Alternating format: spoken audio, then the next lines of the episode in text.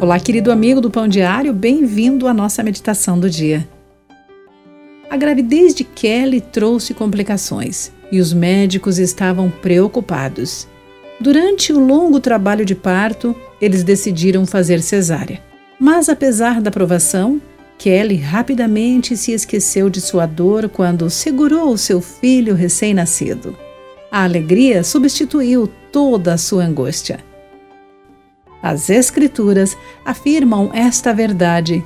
A mulher, quando está para dar à luz, tem tristeza porque a sua hora é chegada. Mas, depois de nascido o menino, já não se lembra da aflição, pelo prazer que tem de ter nascido ao mundo um homem.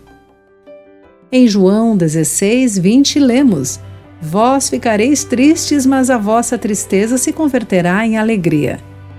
Jesus usou esta ilustração com seus discípulos para enfatizar que, embora eles se entristecessem porque ele estaria partindo em breve, essa dor se transformaria em alegria quando o vissem novamente. Jesus estava se referindo à sua morte e ressurreição e ao que se seguiu logo após.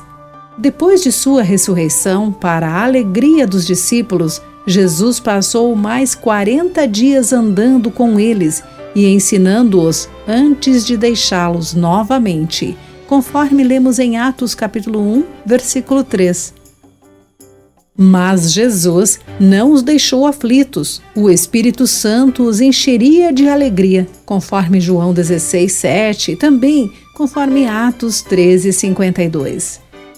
Embora não tenhamos visto Jesus face a face, como cristãos, temos a certeza de que o faremos. Nesse dia, toda angústia será esquecida.